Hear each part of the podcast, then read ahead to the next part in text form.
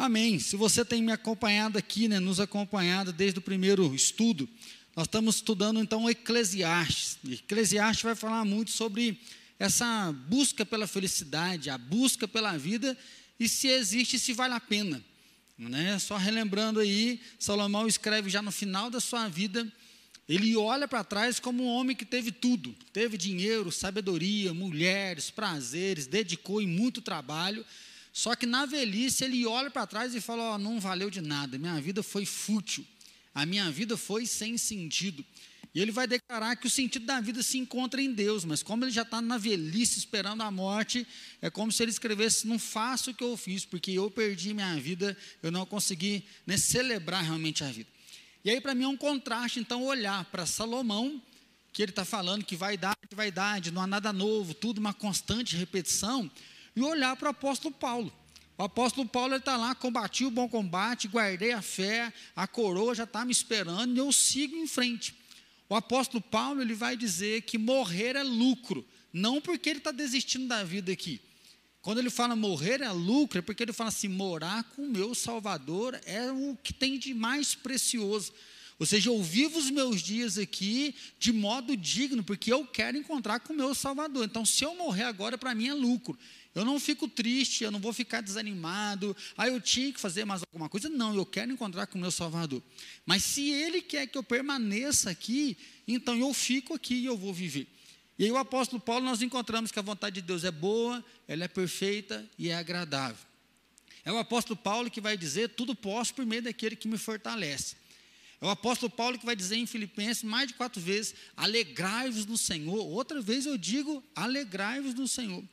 É o apóstolo Paulo que vai dizer que Deus é poderoso para fazer muito mais, infinitamente mais, do que tudo aquilo que nós pedimos ou pensamos. Então, se tem alguém que fala com intensidade de vida, para mim esse alguém é o apóstolo Paulo. Ele olha para a vida né, com óculos da eternidade, ele olha para a vida com fortemente essa questão da espiritualidade, vendo que Deus está aqui, nós vivemos nos movendo nele. Então tem momentos de angústia, mas tem momentos de celebração, de festa. E aí sim a gente vai para Eclesiastes né, com a pergunta: qual é o sentido da vida? Sempre a gente está perguntando sobre isso. Está valendo a pena? Tem gente que está na faculdade, fica naquela crise se é o curso ou se não é, depois que forma, nossa, será que eu estou fazendo a coisa certa? Será que dá tempo de mudar de profissão? Isso não dá tempo de mudar de profissão. Ah, eu estou num relacionamento casado, não sei se eu casei certo, não sei até quando que eu vou conseguir levar esse casamento. E aí a gente fica perguntando né, qual é o caminho, qual é a direção. E com isso nós perdemos o que? Perdemos o presente. Nós perdemos o privilégio que nós temos de estar vivos e poder construir. E isso foi um pouco da temática da semana passada. Semana passada o nosso tema foi vença ao tédio. Por que vença ao tédio? Diante de tanta expectativa frustrada, diante de tantas coisas que nós queremos, planejamos, almejamos e não dá certo, chega uma hora que a gente fica meio apático, a gente fica no tédio, sim, tem um monte de coisa para fazer e ao mesmo momento você não quer fazer nada e você não sabe o que você faz, mas também você não está com vontade de fazer alguma coisa. E semana passada nós vimos que se nós quisermos vencer o tédio, nós temos que voltar para o dia a dia, nós temos que voltar para as coisas simples e saber que o mundo é mal, há uma repetição, há uma insaciabilidade, né? nós somos insaciáveis, queremos mais, mais, mais, mais, para poder colocar um limite. Colocar um limite e falar, foi bom, né? valeu a pena, nós estamos aqui. Né? Nós não estamos na festa de aniversário pensando que amanhã o bolo vai ficar mais gostoso na geladeira. Né? Nós vamos estar sentados na mesa do almoço falando que o que, que vai ser na janta, né? vamos esquentar isso, nós vamos fazer, comprar um lanche. Então, se nós vamos colocar um limite nesse apetite, né, nessa sanguessuga que tem, para a gente poder realmente viver a vida. E hoje o nosso tema vai ser vença a busca pelo prazer e a utilidade. Então, se fala né, de uma sociedade utilitarista. O que, que é isso? Ela vive em busca do prazer e ela vive em busca de um significado.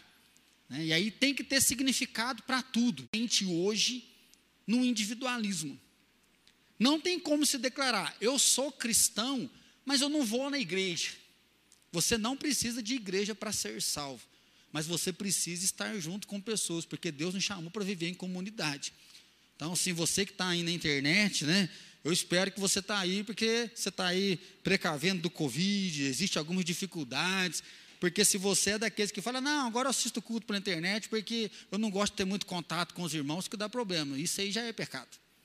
Porque Deus nos chamou para viver junto. Deus nos chamou para viver em comunidade. Deus nos chamou como um corpo. E se nós somos um corpo, nós precisamos de cada um dos membros para sobreviver. Porque cada membro tem um dom, cada membro tem uma qualidade, cada pessoa tem algo que Deus colocou e junto nós fazemos um alto impacto, porque junto o nosso corpo está saudável. A vida acontece através de nós. Então, quando nós concentramos a busca da felicidade em nós, o que nós encontramos é a futilidade. Por quê? Porque nós não enxergamos o outro. E não tem como ser humano ser gente sozinho. Quem assistiu aquele filme Náufrago, né? O cara fica perdido numa ilha lá, chega uma hora que está quase virando um bicho, porque ele está sozinho. Nós assistimos um documentário na faculdade, eu esqueci o nome, mas encontraram um homem em Inglaterra, não lembro em que século.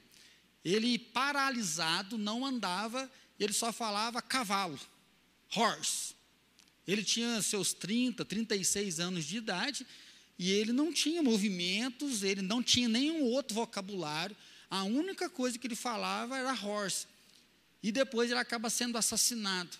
E aí foram descobrir que provavelmente quando ele era criança, ou o pai, o cuidador, aprisionou ele numa célula, ou ele foi sequestrado da sua família, colocado dentro de uma célula, com um cavalinho de plástico, de metal na época, e a única coisa que ele via era uma janelinha abrindo, uma comida entrando e a palavra cavalo. Então ele alimentava com as mãos, ele andava até meio de quatro.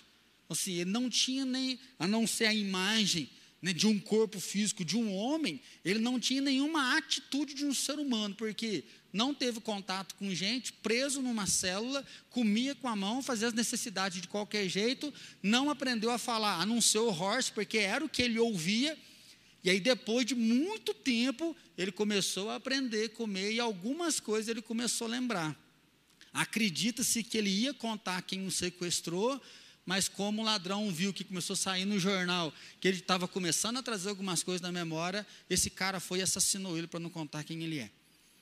Então, se tanto para a psicologia e para as ciências humanas, ela vai narrar que nós só somos gente porque nós temos contato com gente. Haja visto Tarzan o homem da selva, não é assim?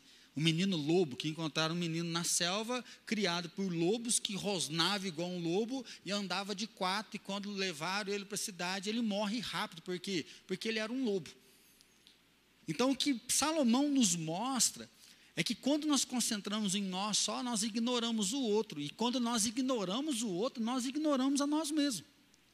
Por quê? Porque é o outro que coloca limite, e ao mesmo momento é o outro que me dá o um nome. É o outro que fala, nossa, pastor, o senhor é uma bênção. É o outro que fala, e pastor é tudo ladrão. É o outro que fala, ô meu amorzinho. É o outro que fala, some daqui. É outro que fala, careca é bonito. É dos carecas que elas gostam mais. É outro que fala, nossa, está acabado, hein? olha como você está destruído, careca, cabelo branco ainda. Então, assim, é, é essa relação que nos torna quem nós somos. É nessa relação que nós aprendemos a viver, e o que a Bíblia está mostrando através da vida de Salomão é: fiz um pomar para mim, eu me dei ao vinho, eu me dei à luxúria, eu construí, eu trabalhei, eu tive escravo, eu tive dinheiro, ninguém é igual a mim. Ou seja, voltado para ele, mas quando ele chega no final, ele fala: e mesmo tudo isso, a vida não teve sentido, a vida não valeu nada. E aí então nós encontramos com essa partia. Então, se tem mais do que todo mundo. A pergunta para Salomão é: e daí? Você tem a bola, mas você não tem amigo para jogar. Você tem uma casa novinha, arrumada, com home, com a sala de cinema, com o que você quer na sua geladeira, no seu freezer, mas não tem ninguém para comer com você. Você está vendo as coisas acontecendo, as pessoas felizes, mas no seu aniversário você está sozinho, porque não tem ninguém lá. Você tem a melhor roupa de marca, bonita, o tênis, o sapato que você quer. Você põe botox, você se arruma, você se enfeita, mas não tem ninguém para te falar: Nossa, você ficou bonito com essa roupa, hein? Não tem ninguém falando: Nossa, onde você comprou isso? Que legal que você tem. Salomão nos mostra uma vida insaciável. Faz, faz, faz, faz. Eu faço acontecer. mas quem é que está junto com ele? Qual então que é esse prazer de viver? É nesse momento então que Jesus nos mostra que a vida não está simplesmente no presente, a vida está nos encontros. Quando nós olhamos para o Novo Testamento, uma das coisas que mais marca é Jesus sentado com seus discípulos comendo. É Jesus sentado na beira da praia, escrevendo na areia, e uma mulher vem e ele fala: Alguém te condenou? Não, eu também te condeno, vai, não peques mais. É Jesus quando vai conversar com Pedro, depois que Pedro negou, Jesus está ressuscitado. Se você prestar atenção no texto, que Jesus está assando peixe na praia. Por que, que o ressuscitado está assando peixe na praia? Para conversar com aquele que negou ele três vezes. E aí eles estão vindo uma pescaria, ou seja, eles vão ter que juntar mais peixe, que chega mais gente. Aquele diálogo tão bonito, Pedro, você me ama. Ele fala, Senhor, o Senhor sabe todas as coisas, eu, eu gosto do Senhor. Apacenta os meus cordeirinhos. Esse diálogo foi feito diante de uma churrasqueira, porque o peixe está sendo assado ali. A vida está acontecendo ali. Enquanto os discípulos estão preocupados porque derrubou um perfume caríssimo nos pés deles, isso aqui dá para matar a fome de um monte de gente. Jesus fala, gente, o nome dessa mulher vai ser lembrado para todo sempre, que nem vocês que andam comigo tiveram coragem de fazer o que essa mulher fez. Demonstração de fé, demonstração de carinho, demonstração de amor por mim. E o nome dela vai ser lembrado por vários lugares. Jesus não está ligado simplesmente no perfume que foi dado, mas na ação daquela mulher de chegar e de se dar para ele, de se lançar para ele. Jesus olha para Zaqueu em cima da árvore, ele fala: Desce daí, seu pecador, você é um ladrão, cobrador de imposto, se você morrer hoje, você vai para o inferno. Então Jesus olha para ele e fala: Desce que eu vou jantar na tua casa. Jesus está pensando jantar, coisa natural. Daqui um pouquinho vai ter fome, estômago vai roncar. Eu vou comer com você. E aí, enquanto os religiosos estão lá, onde já se viu comer com pecadores? Jesus está no banquete, Jesus está comendo. E no final, Zaqueu fala a Jesus: Eu arrependo todo mundo que eu roubei, eu quero ressarcir as pessoas que eu roubei, eu quero, eu quero devolver para as pessoas que eu roubei, eu não quero viver mais desse jeito. E Jesus fala: Hoje houve salvação nessa casa, ou seja, nós comemos, a salvação chegou nesse lar, a vida foi transformada, a vida que segue. Tem um momento que Jesus fala: olha, veja João Batista primeiro, não comia nem bebia. Vocês falavam que esse cara é louco. Aí eu venho eu agora, eu bebo com vocês, eu como, vocês falam que eu sou beberrão, que eu sou glutão. Não estou entendendo o que, que vocês querem. Então, assim, um vem um, vocês falam que é santo demais, vem o outro, vocês falam que é pecador demais. Ou seja, de novo, uma identidade insaciável. Jesus fala, eu não entendo. E Jesus, então, é aquele que transforma a água em vinho. falei assim, por que, que não foi a água em Coca-Cola? Ah, não, Coca-Cola não é saudável. Então por que, que não foi a água em suco de uva? Ah, mas tem gente que embriagou? Provavelmente. Mas Jesus ele quer mostrar que nós temos vida e nós temos limites. E a vida acontece nessa relação um com o outro. Numa festa de casamento, Jesus faz a diferença para não deixar o noivo envergonhado. Numa festa de casamento, acabou o vinho, além da vergonha, acabou a alegria. E Jesus vai lá e transforma a água em alegria há vinho, a festa continua. É igual nós, acabou a carne, o desespero que está na gente quando você chama alguém para vir e vem mais gente do que esperado, o salgadinho está acabando. Aqui você vai passando apurado, você vem, não dá para ligar mais. E a vergonha de falar, gente, acabou a festa, é sete dias de festa.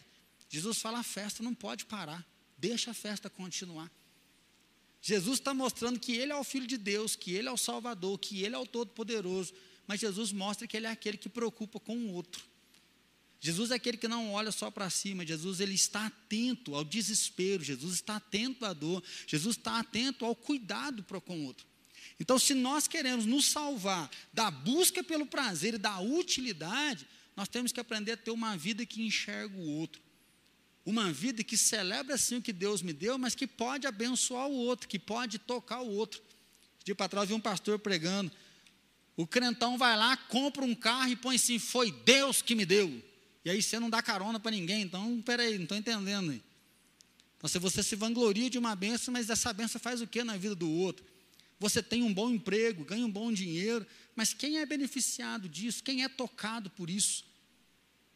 É, quem é abençoado por isso, através da sua vida, dos seus dons? Segundo lugar, você vai morrer e ninguém vai te dar outra esperança. De novo, como ele está muito pensando na futilidade, na vaidade, a morte está muito presente para Salomão. Lembrando que na nossa cosmovisão ele já está com o pé na cova. Ele já passou da expectativa de vida. Então, assim, para ele a esperança é a morte. Então, direto ele está falando da morte. Aí, se você olhar comigo aí, versículo 18. Também aborreci todo o meu trabalho com que me afadiguei debaixo do sol, visto que o seu ganho eu havia de deixar a quem viesse depois de mim. Versículo 20. Então me empenhei, porque o coração se desesperasse de todo o trabalho com que me afadigaste debaixo do sol. Olha o versículo 24. Nada há melhor para um homem do que beber e fazer que a sua alma goze o bem do seu trabalho. No entanto, vi que isso também é vaidade. Que, que Salomão está dizendo aqui? Né? Olha o versículo 18. Visto que o seu ganho eu havia de deixar a quem viesse depois de mim. Salomão está falando de herança. Ele fala: olha, eu sou o homem mais rico. Eu sou o cara que tem mais escravo. Eu sou o rei que mais se destacou em tudo. Tem vinhas, tem pomares, seja o que você pensar, eu tenho, mulheres e mulheres. Mas eu vou morrer e eu vou deixar para quem? Vou deixar para um filho que não sabe o valor do trabalho e vai consumir isso aqui. Para eu que sou pai de menina, pensando na sociedade machista, vou deixar para um miserável de um genro comer o meu dinheiro. Não é assim que a gente faz? Senhor, me livro desse trauma, né? Então Salomão falou assim, gente, o que, que adiantou? E aí a gente vê hoje o que? Você sofre, pensando na nossa geração aí dos quarentão, né? Quem tem um pouquinho a mais, você ralou desde cedo, trabalhou o dia inteiro, estudou à noite para terminar o ensino médio, começou a trabalhar com 10, 12 anos, tinha que pagar uma água, comprar um bujão de gás, você tinha que fazer alguma coisa com o dinheirinho que era pouco que você ganhava. Você teve que aprender a arrumar sua própria cama, às vezes lavar o prato, lavar uma coisa. Você às vezes nem conseguiu estudar direito. E agora nós casamos, tivemos um filho e assim: tadinho do meu filho. Aí você deixou o seu filho estudar, não ensinou ele a arrumar a cama, não ensinou ele ajudar a limpar uma louça, limpar uma casa. E agora você tem um filho de 14, 20 anos e fala assim: meu filho me ajuda, que aí você está estressado você está cansado, ele não valoriza. É lógico que ele valoriza.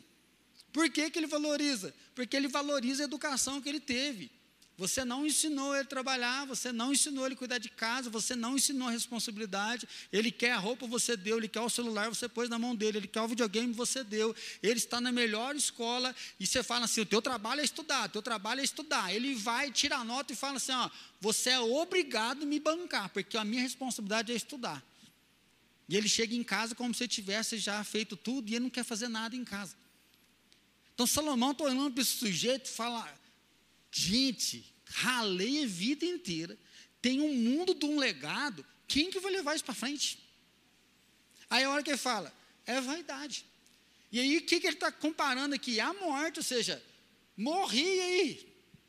E hoje acho que a gente ainda tem mais um trauma, porque antigamente era assim, papai trabalhou nisso eu trabalhei e o meu filho vai trabalhar. Agora, hoje nós estamos vendo que o filho vem e a última coisa que ele quer é a profissão do pai. E aí a gente fica pasmado, porque tem filho que não quer saber da empresa do pai. E tem pai descabelando, eu fiz, eu ralei, eu construí, e agora meu filho não quer, e ele não quer mesmo. Nós tivemos um caso assim que eu cheguei aqui, os pais eram dois profissionais, ganhavam muito bem. A filha veio, não era cristã, mas ela participava de alguns cultos junto com a gente, e ela já estava no sétimo período do seu curso. O curso era medicina, os pais eram médicos. E no sétimo período, ela em crise, em crise, em crise, ela falou: gente, a minha crise é que eu não quero ser médica. Mas como que eu vou falar isso para meus pais? E aí ela teve coragem um dia, foi para a casa dela e falou: Olha, não quero ser médico, eu quero ser jornalista. E os pais falaram assim: minha filha, a gente quer que você seja feliz. Se você quer deixar a medicina, deixa a medicina. Na Unifenas, na época. Faz aquilo que você quer. E depois de um ano, ela toda feliz, que ela se matriculou, fez jornalismo, já está formada, está trabalhando. Então, assim, a vida traz às vezes uma quebra. A vida traz uma interrupção que abala a gente. Às vezes eu converso com alguns pais, nossa, porque eu estou fazendo, estou fazendo, mas para quem que eu vou deixar? Às vezes um conflito, né? Não tem filhos, fica nessa. Para que, que eu tenho a minha empresa se eu não tenho filho? Então, assim, é como se invalidasse todo o processo de prazer para frente. É como se eu invalidasse todo o processo de vida para frente que não há motivação. Então, eu vou deixar, mas o meu filho foi para o outro caminho. E às vezes a gente vê que é um caminho de honestidade. Ele quer trabalhar, ele quer seguir a vida, ele é comprometido, mas em outra profissão. Ele às vezes viu o pai ralar demais, eu falo, eu estou fora, eu não quero um negócio desse para mim nem a pau. Eu quero um outro caminho. Se meu pai quer desgastar nisso, ele que se desgaste, porque eu quero construir uma nova história. E aí Salomão ele está vivendo esse drama. Ele está olhando para isso e fala, gente, e morri, acabou. A resposta é assim: morreu, acabou. Game over. Né? É igual aquele joguinho que a gente faz uma manha lá e dá vida ilimitada, que você vai jogando da fase que você parou. Morreu, acabou. O existencialismo, eu acho que ele é muito forte, que ele diz assim, que a angústia humana se dá quando nós enxergamos o nosso fim, e isso traz angústia porque o fim é o fim. E aí, no capítulo 3, a gente vai ver semana que vem, onde há uma dúvida com relação à própria eternidade. Nós somos iguais aos animais, a gente morre e volta ao pó. Então, assim, é uma vida só. E a resposta é sim, é uma vida só. É isso que você vai fazer. Então você vai morrer, ninguém vai te dar uma outra esperança além disso. Não estou falando aqui que nós não cremos na eternidade, nós vamos morar no céu. Mas como a gente está falando da busca de prazer aqui, nós precisamos administrar, ou seja, vivenciar esse temor, essa angústia da morte, para poder concentrar aqui. E viver bem vividos os nossos dias, em poder celebrar os nossos dias, sabendo de toda essa adversidade que vem. E poder construir o que é nosso, deixando o legado, mas seguindo em frente na nossa história. Então a morte causa um caos, né? Por que viver mas Jesus disse: ainda que morra, você vai viver. Jesus disse: Eu sou o caminho, a verdade e a vida. Então existe uma vida após a morte. Nós vamos encontrar com o nosso Salvador lá, mas nós podemos olhar para aqui. Nós estamos aqui agora, nós podemos viver bem aqui. Ele diz assim que a luz traz proveito, mais proveito que a estultícia. Se você ver quando ele diz aí, né, no comecinho, versículo 3, dar-me ao vinho, regendo-me contudo pela sabedoria, e entregar-me à loucura, até ver o que melhor seria que fizessem os filhos dos homens debaixo do céu durante os poucos dias da minha vida. Ele vai falar, ou seja, eu concentrei a minha vida na sabedoria, mas entreguei a estultícia. Ele vai falar que a sabedoria, ela evita alguns problemas. Igual uma pessoa sábia, ela evita briga. Uma pessoa sábia, ela evita alguns constrangimentos. Uma pessoa sábia, ela vai fazer as coisas do melhor jeito possível. Tanto nos negócios, de pagar os impostos, de se organizar, e na hora que vem a dificuldade, ele está pelo menos preparado. Mas o que Salomão quer dizer é que tanto o sábio quanto o estulto, ele sofre. E a morte vem para todo mundo. E aí é o momento que ele se depara com essa angústia. Então pensa num cara que viveu para ele, agora se depara com a morte e fala, gente, deu tudo errado. Não sou feliz, não adiantou de nada. E aí a gente chega no final, então. Deus te deu vida para viver. Como que nós vamos viver? Nós vamos viver vivendo. Nós vamos viver sabendo que tem coisas que tem todo um projeto, todo um propósito. Tem coisas que nós vamos entendendo na eternidade, tem coisas que à medida que a gente vai vivenciando, nós vamos amadurecendo, nós vamos vendo como que a mão de Deus cuidou, como que a mão de Deus direcionou, como que Deus está presente em todo momento junto com a gente. Mas nós vamos ver também que tem coisas que acontecem porque simplesmente nós estamos vivos. Ou seja, tem alguns acidentes que acontecem, não é porque tem que ter todo um projeto para te ensinar algo, não, acontece porque é a vida. Porque o outro foi lá, bebeu o goró demais e bateu no, no carro na sua casa, na sua família, nos seus familiares. Porque o mecânico não fez um bom serviço, roubou de você falando que trocou sua correia dentada, não trocou nada, no meio do caminho estourou, o carro cai e arrebenta. Então, assim, nem todas as coisas estão acontecendo nos mínimos detalhes para que dê algo. Porque Deus deu a liberdade para a gente poder viver. E aí nós temos que lembrar de dois eventos. Jesus olhou um dia para o homem e falou assim: louco, essa noite vão pedir a tua alma, e para quem que você está preparando? Jesus olha para aquele cara que está vivendo uma vida desregrada, que acha que é dono de si, vamos pensar no nosso Salomão. Ele fala: você não pode acrescentar um palmo de vida para você, você não pode acrescentar cinco minutos de vida. Para que, que você está preparando? Um dia a morte vai bater, céu ou inferno, você não está prestando atenção. Mas numa outra situação, Jesus olha para o ladrão e fala: ainda hoje você vai estar comigo no paraíso na ansiedade de morte, dois pregados na cruz, sofrendo. Enquanto tem um, Jesus, se o Senhor é Deus, tira nós daqui. O outro lá, Jesus, lembra de mim. Jesus fala, ainda hoje, gente, você vai estar comigo no paraíso. Então, assim, a vida ela está acontecendo. Um está rindo, o outro está chorando. Enquanto Maria está lá aos pés da cruz, meu filho, não morre, a mãe sofrendo, um monte de gente está lá, meu Deus, sai daí. Se você não consegue libertar nenhum ser, como é que você vai libertar o povo? Então, assim, a vida é ao vivo, assim que se usa a expressão, né? Enquanto um está rindo, o outro está chorando. Enquanto um é lesado, o outro está ganhando.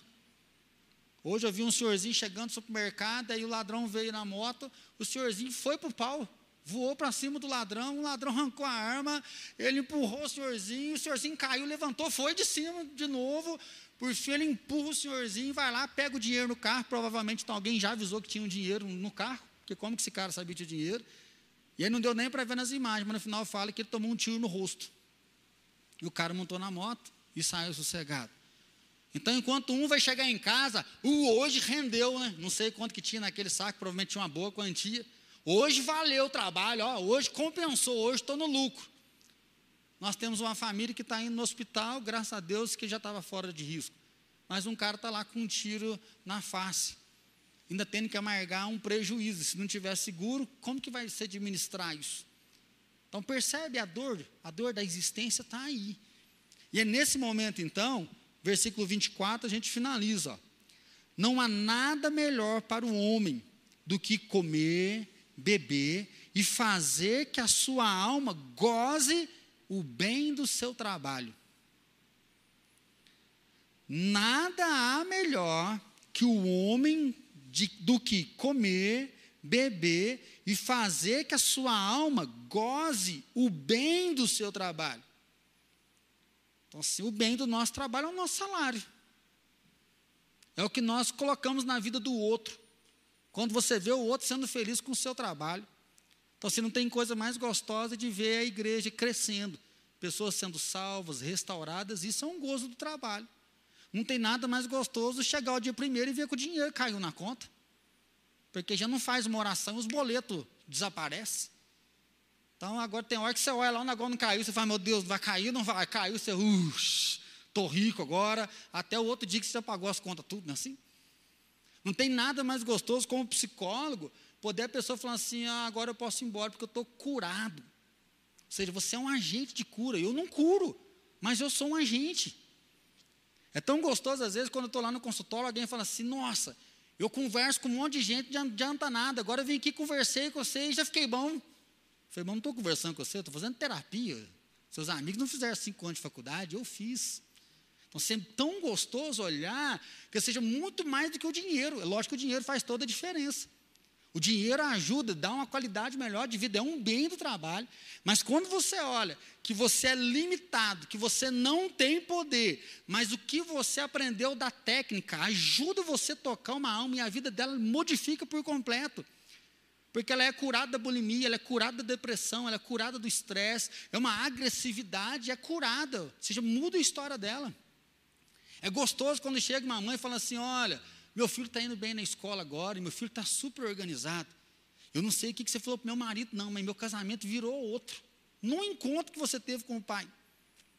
Então, quando Salomão diz, olha, come, bebe e faz o que? Que a sua alma goze. Está vendo que tem que fazer? Nós estamos tão desumanizados que a gente quer tanto viver feliz para sempre que nós perdemos o privilégio de ser humano. Então, o que, que o ser humano faz? A gente come, anjo não come. Nós nadamos, anjo não fica nadando. O ser humano relaciona um com o outro, dói, nós sentimos dor, mas nós sentimos alegria e vida porque nós estamos aqui. E aí ele fala isso, ó, come, bebe e faz que a sua alma goze. Porque muitos de nós, na busca pelo prazer, a utilidade, nós estamos perdendo o privilégio de gozar o bem do nosso trabalho. Nós estamos vivendo tanto a dor e a desgraça desse mundo caído, da injustiça, que nós desaprendemos a ser felizes. É, a gente mete o pau da Atena, nossa, liguei o jornal, escorreu sangue na tela. Mas as nossas conversas só do caos. É, nós aprendemos que o caos dá ibope, assim, nós temos dificuldade de fazer festa. Eu falo que, como crente, então, acho que é mais dificuldade ainda. Quando vê lá um salmo com cânticos, com dança, com júbilo, ou seja, com grito, né? E o brasileiro, né? Mas as nossas igrejas antigamente nem palmo batia. Se uma pessoa começa a bater palma e dá uma gingadinha, o outro fala, irmão, é, a noitada está bombando, né? Então, assim, o crente não pode. Você dá uma gingadinha e já está na night. Às vezes, esse dia para trás saiu um vídeo, você deve ter visto, né? Está uma igreja cantando louvor, então um velhinho lá, uma, é. falei, esse forrozeiro converteu há pouco tempo. Então, assim, quando a gente vê uma expressão dessa, é diferente da nossa, a gente fica louco. Eu fui numa igreja lá em Fortaleza, quando a gente estava vendo a questão da célula. Sim, fantástico. Porque o louvor era forró. Forrozão. E aí tá lá aquela pastorzada do Brasil inteiro. Uns nem batia palma com a mão no bolso, outro não mexe o quadril. Aí os meninos louvor, gente, para, para, para, para. Vocês estão no Nordeste, vocês não estão no Sul, vocês não estão na capital, aqui é Nordeste. Então, mas não, vocês, ó, é dois para lá, é dois para cá. É, é, Nordeste, gente. Nós não vamos tocar uma música que não é nossa. É regional. Jesus veio para todos os lugares. E aí depois teve o culto à noite, 3 mil pessoas, já tinha vindo 3 mil cedo, tinha 3 mil à noite. Tinha um pastorzinho jubilado, cabeça branquinha. Na terceira música, ele juntou a manhãzinha dele, está os dois lá no meio do corredor da igreja. Aí fala, que Deus é consumir. Consumir por quê? Ele está celebrando com a esposa dele, não tem licenciosidade, não tem malícia. Eles estão felizes por poder servir a Deus adorar a Deus. Mas é diferente da gente. E aí nós não conseguimos. Como é que eu celebro a Deus? Não, lá na minha igreja toca três músicas, a gente senta. Aí depois começou a vir né, os, alguns forrozeiros, aí fala, gente, vamos mostrar algumas coisas para vocês agora. Esse irmão aqui se converteu tantos anos, aí foi mostrando foto. Disco de ouro entregue no Faustão, disco de platina entregue no Faustão. Nem sabia que esses forrozeiros eram famosos. Até que um dia à tarde, estava só a equipe do congresso, 400 pessoas. Um cara lá, eu esqueci o nome dele, ele era muito famoso, ele se converteu, mostrou as fotinhas dele lá no Faustão, e ele só tocou quatro forró, mas daqueles para ferver, para suar.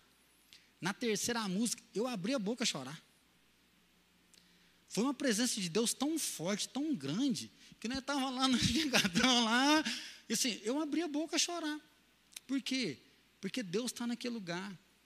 Deus estava num estilo diferente, que é particularmente eu não curto. Eu não gosto muito. Mas uma música que está louvando a Deus, exaltando o nome de Deus. Então, assim, isso aqui é muito forte, porque nós temos que aprender, não é sem aprender a viver, nós temos que aprender a ser feliz. E saber que assim, hoje eu fiquei feliz uma hora, glória a Deus, aleluia. Mas a gente fala assim, vai durar pouco, então nem ser feliz.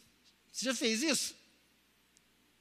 Ai, estou até com medo de celebrar, porque o diabo vai ver que eu estou feliz, e aí já vai acontecer uma coisa ruim. Aí você não celebra ali um pouco, acontece uma coisa ruim. Isso arrebenta com a gente. Nós sofremos tanto para conseguir uma gravidez, já contei que nove anos, que o dia que a Fran me entregou um negocinho, que ela estava grávida, eu fiquei dois dias sem conversar com ela. No segundo dia, quase indo para o terceiro, ela falou assim: Você quer me bater? Você quer me xingar? O que, que você quer fazer? Falei: Não sei. Travou. Tanto tempo esperando. Ah, os três, o primeiro trimestre pode perder a gravidez, pode né, abortar. Então, assim, parece que é, é, era cada semana um desespero. A gravidez foi fantástica, mas eu olho hoje e falo, gente, eu sofri tanto na gravidez, para quê? Por que, que eu não curti o dia? Aí nós tivemos de novo um positivo. Na hora que ela falou, e aí? Falei, minha filha, vamos soltar foguete, vamos comprar, fui lá comprar roupinha, falando para a família. Falou, mas isso está errado. Falei, se der errado, nós vamos chorar. Porque estava meio duvidoso ainda. Mas aí depois de alguns dias a gente foi lá e deu negativo. A médica falou, ó, deve ter abortado, vocês nem perceberam. O que, que nós fizemos? Nós choramos. E esse dia para trás a gente está conversando, tem aí acho que já uns dois anos que aconteceu. Falei assim, graças a Deus nós celebramos um dia feliz. Porque por 15 dias nós ficamos grávidos de novo. Por 15 dias, nós já está pensando em nome, em quartinho, em roupinha, e pensando como é que ia ser a Alice, como é que ia ficar o negócio. 15 dias, nós ficamos muito felizes. Mas depois de 15 dias, nós ficamos tristes. Então, nós precisamos aprender a ensinar a nossa alma a gozar da felicidade. Porque nem sempre nós vamos ficar felizes o dia inteiro. Tem dia que a gente fica feliz uma noite. Tem dia que a gente acorda feliz. Se aconteceu isso, você acorda feliz do nada. Tem dia que você acorda, você está feliz. Por quê? Porque eu estou feliz. Mas tem dia que a felicidade vem por uma conquista. Aí dura um dia, dura uma semana, às vezes dura um mês, mas a tristeza logo vem. A gente canta, lê o salmo, o choro pode durar uma noite, mas a alegria vem amanhecer. Ou seja, a desgraça pode durar um tempo, mas a alegria vem. Só que da mesma forma que a alegria vem, o choro retorna, porque a vida é essa constante constantes justiças e ameaças que vêm sobre nós. Então Salomão fala assim: olha, Deus te deu a vida para viver. Se você ficar em busca do prazer eterno, se você ficar em busca da utilidade, ou seja, por que, que Deus me chamou como pastor? Por que, que Deus me chamou como pastor? Por que, que Deus me chamou como médico? Por que, que Deus me chamou como vendedor? Às vezes a gente fica tanto no porquê que a gente deixa de ser o pastor, deixa de ser aquilo que eu sei deixa de ser aquilo que eu estou aprendendo a ser. E aí eu choro porque eu queria ser um pastor de tal jeito, eu queria ser um médico de tal jeito, eu queria ser um engenheiro de tal jeito, um professor de tal jeito, eu queria ser um vendedor igual ao outro. Você não é. Você é você. E você pode melhorar, mas com isso você pode celebrar. Então, no caminho, nós contemplamos as paisagens. O melhor da viagem é a celebração do caminho. Você vê uma pedra, você vê uma árvore, você vê tudo verdinho. E às vezes você é surpreendido. Fui pregar em Caldas Novas uma vez e eu vi no gás, não conhecia a estrada, um breu danado, um mundo, um quebra-mola, aquilo deu uma juntada. No que eu dei uma juntada, um lobo guará veio desfilando e parou na frente do carro. Falei, ainda bem que tem esse quebra-mola, senão o guará ia voar, meu Deus do céu. Ele olhou, deu um tchau para nós e Fui, pega o celular, pega o celular. Os, né, os loucão, né? Que, tudo, pega o celular, pega, vai pegar o celular pro Guará. Tchum! Então, assim, no meio do caminho o negócio acontece. No meio do caminho a gente fica surpreendido. Num dia que você acha que não vai rolar nada em casa, de noite o negócio rola. Você fala, meu Deus do céu, vamos repetir amanhã? Já aconteceu isso com você no casamento? Aí no outro dia, pá! Falou, que vida desgraçada, meu Deus do céu, o negócio não vai. Um dia teu filho te dá uma alegria, no outro dia você quer esganar o pescoço dele. Verdade ou mentira? Tem dia que você fala, ai, que benção que meu filho, a gente dá um testemunho, ai, melhor coisa da minha vida. No outro dia, está onde que eu estou com a cabeça? Mas não é possível que esse bicho me deixe tão nervoso. É de zero a cem, sim, em quatro segundos. É? Então, celebre a vida, celebre esse processo. Mas ao mesmo momento que você celebrou o Guará, dali um pouco, tem um cara te fechando no meio do caminho. Antes você queria pegar o celular para tirar a foto, agora você quer pegar o celular para ligar para a polícia, para pegar esse miserável que fez isso com você. Então celebra a vida, celebra o caminho. Romanos 11, 33 e 36 diz assim: Porque dele, por ele e para ele são todas as coisas. Porque dele, por meio dele e para ele são todas as coisas. Olhar para isso e entender que você é dele, por ele, para ele. O seu carro é dele, por ele, para ele. Esse templo é dele, por ele e para ele. O mar é dele, por ele e para ele. Comidas, alimento, vestimento é dele, por meio dele e para ele. Não é para nós. Mas mesmo assim, o que, que Salomão diz? Que Deus deu para nós. Que Deus nos deu isso. Então, qual é a melhor maneira de ser grato a Deus? Diante de um prato de arroz com ovo, de uma picanha, uma coca suadinha, depois que a gente sair daqui? É comer. O pastor Erd fala que de uma forma muito legal. Qual que é a melhor forma de você dar graças a Deus por uma cachoeira? É nadando naquela água. É se refrescando, recebendo aquela massagem gostosa. Mas, gente, que coisa fantástica. Eu preciso voltar num lugar desse. Qual que é a melhor forma de ver um passarinho na árvore? É contemplando o canto dele. Mas a gente fica, por que, que esse passarinho está aqui? O que, que Deus quer me dizer? Né? Aí a gente fica meio noiado, lunático. Não que Deus não queira dizer, Deus está cuidando de nós. Mas tem hora que a gente tem que ver o que está acontecendo. Porque a vida está acontecendo. Lá em casa tem um cantinho lá na lavanderia e tem uns passarinhos lá que eu acho que já é a décima vez que eles chocam ovos lá. Primeiro a mãe fica, depois a mãe sai, porque ela não cabe no ninho. São três bichão, não sei se é rolinha, se é uma pombinha. E, geralmente ela bota sempre três. A primeira vez que ela botou o ovo lá, toda hora a gente assustava. Porque a gente ia entrar lá, que fica roupa, fica as coisas da moto mais sujas, a gente entrava, vinha a mãe e o pai, dava aquelas rasantes na cabeça da gente. Ou às vezes elas estavam no ninho, na hora que a gente entrava, está muito pertinho da telha, fazia que brulhão, a gente, toda hora a gente fartava.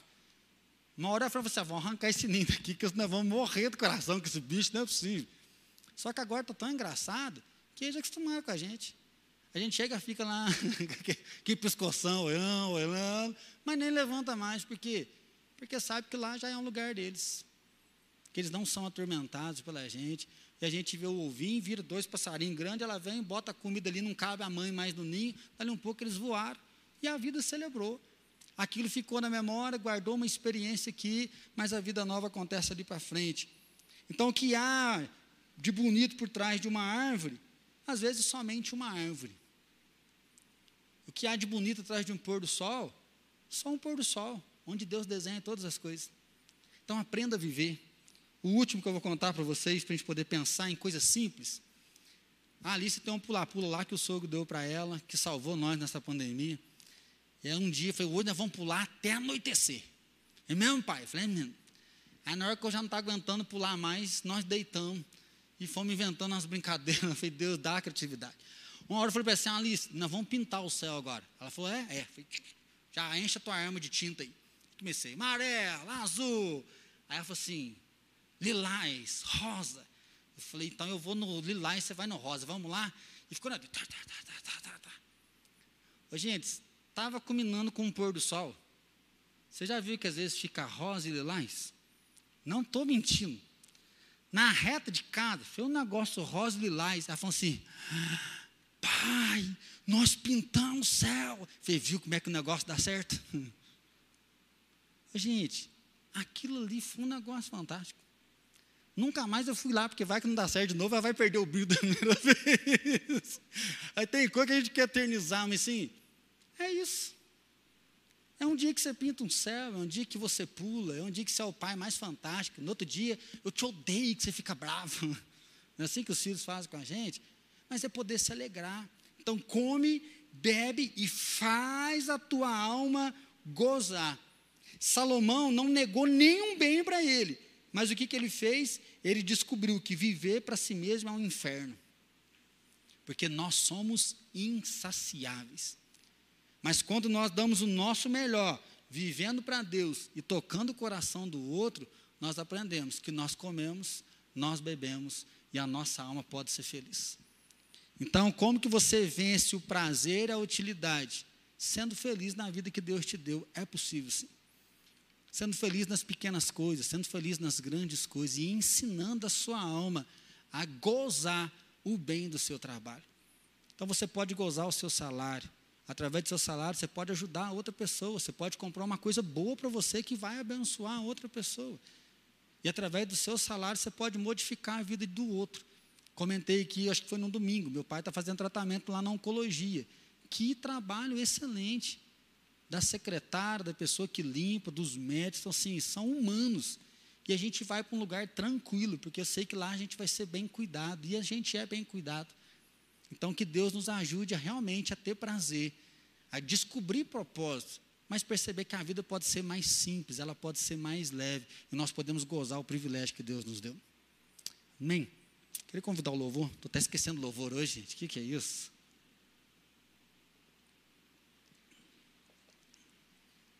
Essa música fala do nome de Jesus. E é no nome dele que nós nos encontramos. É no nome de Jesus que nós encontramos paz e vida para o nosso coração. Então, que Deus te encoraje a viver, que Deus te fortaleça a viver e que você tenha coragem de celebrar, sabendo que Deus está presente, sabendo que Deus é conosco e sabendo que o nome dele garante a eternidade para cada um de nós. Ó Deus, eu quero agradecer, agradecer porque nós estamos aqui. Eu quero agradecer porque o Senhor nos ensina a viver. O Senhor nos ensina, Pai, no mundo caído, no mundo machucado, no mundo ferido, a ser feliz. ser feliz com o calor, ser feliz com a chuva. E também tem dias enfrentar dias ruins com calor e dia com chuva. Ó Deus, muito obrigado, porque nós podemos ser felizes no caminho. Nós podemos celebrar pequenas coisas, nós celebramos também grandes conquistas. Ó Deus, obrigado, porque a esperança no nosso coração, porque nós sabemos que nós choramos, nós nos afadigamos, mas nós também nos descansamos, nós damos boas risadas. Pai, nós queremos agradecer porque o Senhor é invencível e nós cremos que em Ti nós temos vida eterna, nós ressuscitaremos e que enquanto nós estamos aqui, nós podemos ter prazer, nós podemos encontrar propósito e nós podemos também simplesmente viver sabendo que o Senhor é por nós, que o Senhor age em nós. Assim, Pai, cuida de cada um que está aqui presente, cuida de cada um que está na internet, que vai ouvir essa mensagem, que nós possamos ensinar a nossa alma a celebrar ensinar a nossa alma a gozar o bem do nosso trabalho, que nós possamos celebrar as nossas refeições, celebrar, Pai, os relacionamentos e que através da nossa vida outras pessoas te conheçam, que através da nossa vida outras pessoas sejam abençoadas, que através da nossa vida outras pessoas ganhem propósito para viver, porque o Senhor mudou, o Senhor tocou o nosso coração. Assim, Pai, nós te bendizemos porque o Senhor é invencível que o Senhor é todo poderoso, é o guarda da nossa alma, é o nosso guia e é o nosso protetor. Assim, Pai, abençoa cada um de nós com uma unção poderosa. Abençoa cada um de nós com uma unção poderosa. E assim dá um restante de semana abençoada, uma semana de paz, uma semana de vitória, guardada pelo teu cuidado e pela tua bênção. Em nome de Jesus. Amém, Senhor.